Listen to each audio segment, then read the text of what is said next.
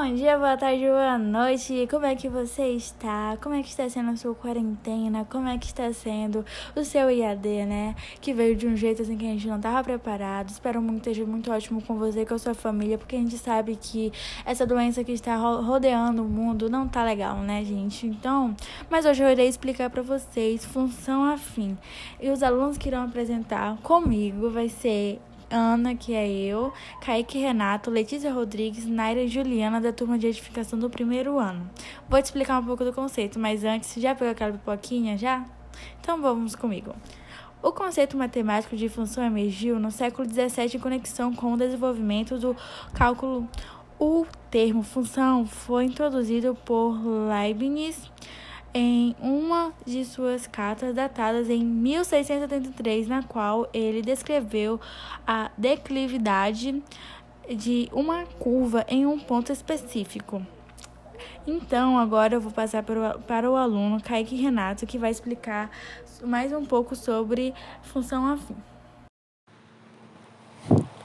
Olá, eu me chamo Kaique Renato Araújo de Souza, primeiro ano de edificações.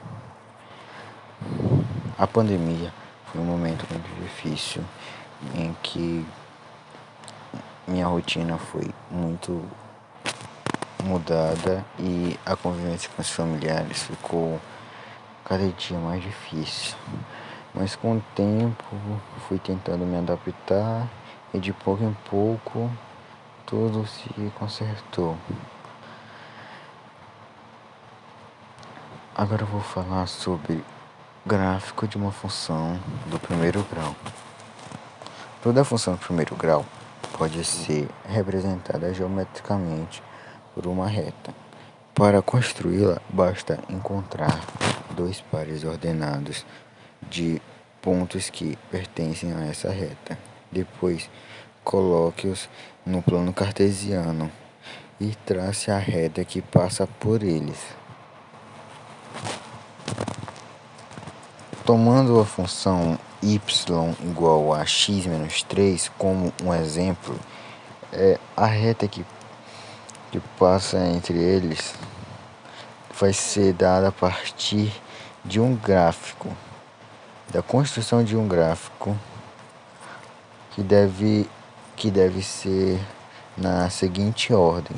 Primeiro, você vai ter que encontrar os pares ordenados. Para isso, Basta escolher dois valores quaisquer para a variável independente e descobrir seus correspondentes por meio da função. Para isso, podemos escolher quaisquer números possíveis, como x igual a 1 e x igual a 2. Depois disso, é só construir a tabela. É, de, depois de encontrar os pares ordenados, você basta colocar os pares ordenados no plano cartesiano e neles traçar uma reta.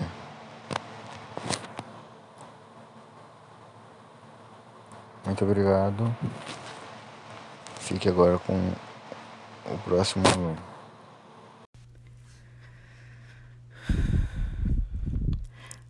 Olá, meu nome é Letícia Rodrigues, eu estudo no Instituto Federal do Pará, no campus Altamira, e antes de falar com vocês sobre o que é uma função decrescente, eu vou falar como está sendo essa pandemia para mim.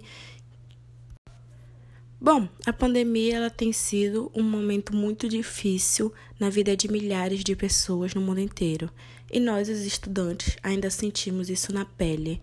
A muitos adotaram o método de EAD, que é o ensino à distância, e ele trouxe seus prós e contras.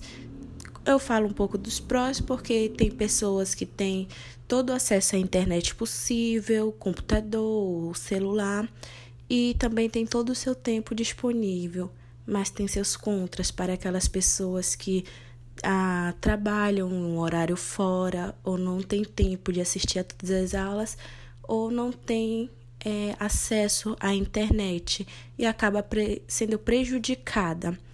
É, às vezes eu me prejudico por conta do trabalho, mas eu tento acompanhar porque eu consigo um acesso à internet muito bacana.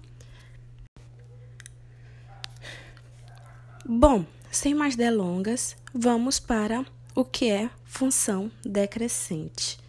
Uma função decrescente é aquela em que o valor da variável y diminui sempre que a variável x aumenta. Um exemplo de função decrescente é a seguinte: y é igual a 3x mais 3. Para perceber isso, é só fazer uma tabela. É, e observar que cada vez que o valor de x aumenta uma unidade, o valor de y diminui 3 unidades. Dessa maneira, essa função é decrescente. Além de observar os valores na sua tabela, também é possível definir se uma função do primeiro grau é crescente ou decrescente, a partir da análise do seu gráfico. É, um exemplo, mostre que a função y é igual a menos x é decrescente. Para tanto, basta mostrar que aumentando-se o valor de x, o valor de y diminui. Escolheremos para isso os valores x é igual a zero e x é igual a 1. Hum, pense comigo. Se x é igual a zero, y é igual a menos x, que é igual a menos zero, que é igual a zero. Se x é igual a 1, y é igual a menos x, que é igual a menos 1. É, pense e observe que aumentando-se uma unidade no valor de x, o valor de y cai uma unidade. Logo, a função é decrescente. Também temos maneiras de identificar funções crescentes ou decrescentes sem cálculos. Existe uma maneira de dizer se uma função do primeiro grau é crescente ou decrescente, sem fazer qualquer cálculo. Para isso, basta observar o valor do coeficiente a da função. Esse coeficiente é proveniente de forma geral da função do primeiro grau. y é igual a ax mais b. A é o número que multiplica a variável e b é uma constante. A regra para identificar se funções do primeiro grau são crescentes ou não é a seguinte: se A é maior que zero, a função é crescente. Se A é menor que zero, a função é decrescente. E foi isso. Eu espero que vocês tenham gostado desse resumo e ficamos por aqui. Um bom dia, uma boa tarde ou uma boa noite. Olá, eu me chamo Naira para mim, esse novo método de ensino à distância, logo no início eu pensei que eu não ia dar conta, mas com o passar dos dias e das aulas, eu fui me adaptando melhor. E mesmo com tudo que está acontecendo globalmente, eu consigo absorver bem um assunto.